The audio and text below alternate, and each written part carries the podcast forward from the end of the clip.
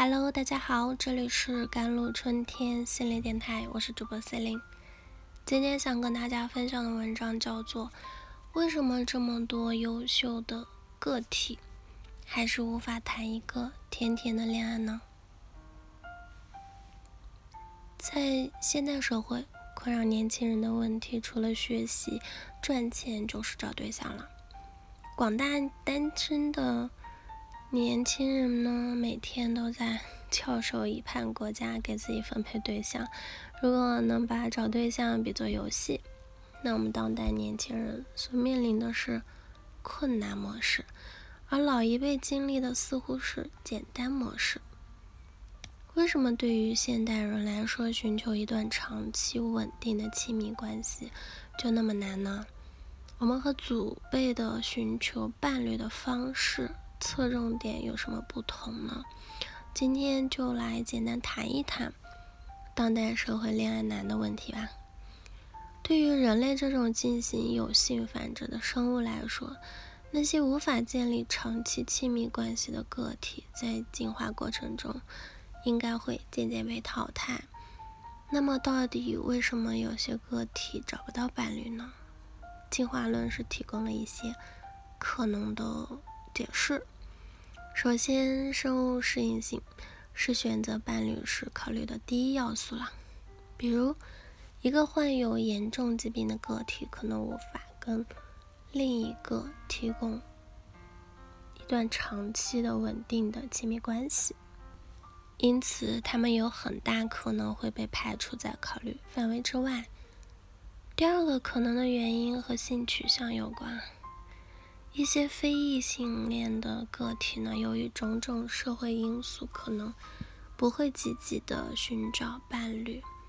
第三个可能的原因就是潜在恋爱对象太少，比如在封建社会，拥有较高社会地位的男性有大量机会是接触到优质的潜在恋爱对象，而对于那些没钱没势的男性来说，选到合适伴侣的机会就会大大降低。同时呢，在古代社会，普通男性很有可能就会被拉去充兵打仗，这就意味着长时间离家甚至死亡。因此，他们可能不具备成为女性理想伴侣的特质。上述三点可以解释一些个体无法建立长期亲密关系的原因，但是。就当代社会的年轻人来说，很多异性恋的个体既没有严重疾病，也不存在被拉去打仗的可能，却还是很难找到合适的伴侣，开启恋爱生活。甚至研究表明，很大一部分恋爱困难的个体其实具备很理想的择偶特质，比如高学历、事业有成等等。那么，为什么这么多优质个体还是无法谈一个？甜甜的恋爱呢？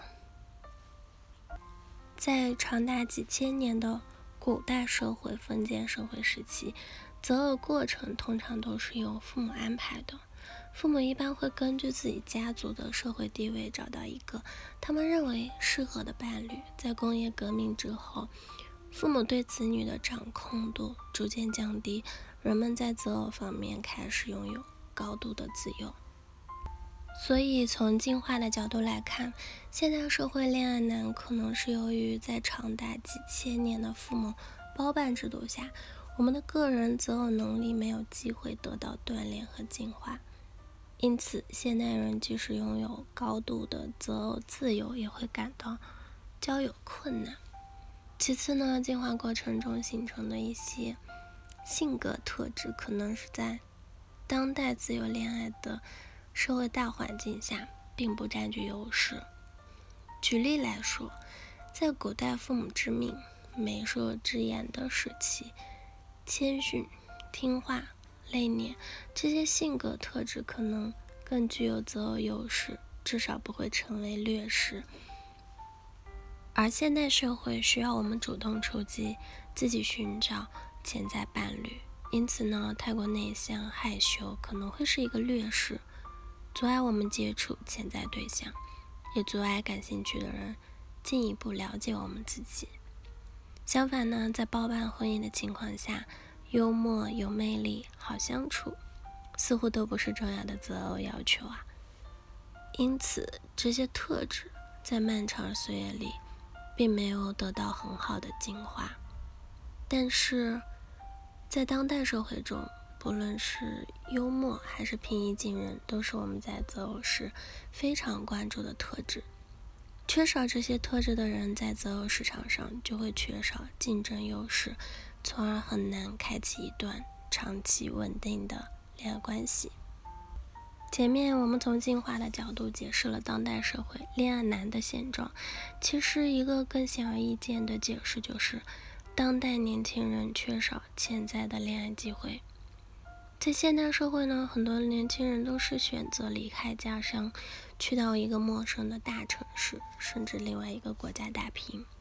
这就导致很多年轻人的社交脉络不发达，有很大的局限性，他们无法接触到潜在的恋爱对象。或许，当代社会普遍存在的恋爱困难。并不是源于年轻人不切实际的择偶要求，而是由于我们个人的择偶能力和一些性格特质在历史进程中没有得到很好的进化和锻炼。因此呢，要解决这个社会性的难题，还需要每一位年轻人在端正自己择偶态度的同时，多多提升自身素质。提高情商，培养幽默感，积极寻求机会，合适的人会在前方等你哦。好了，以上就是今天的节目内容了。咨询请加我的手机微信号：幺三八二二七幺八九九五，我是司令，我们下期节目再见。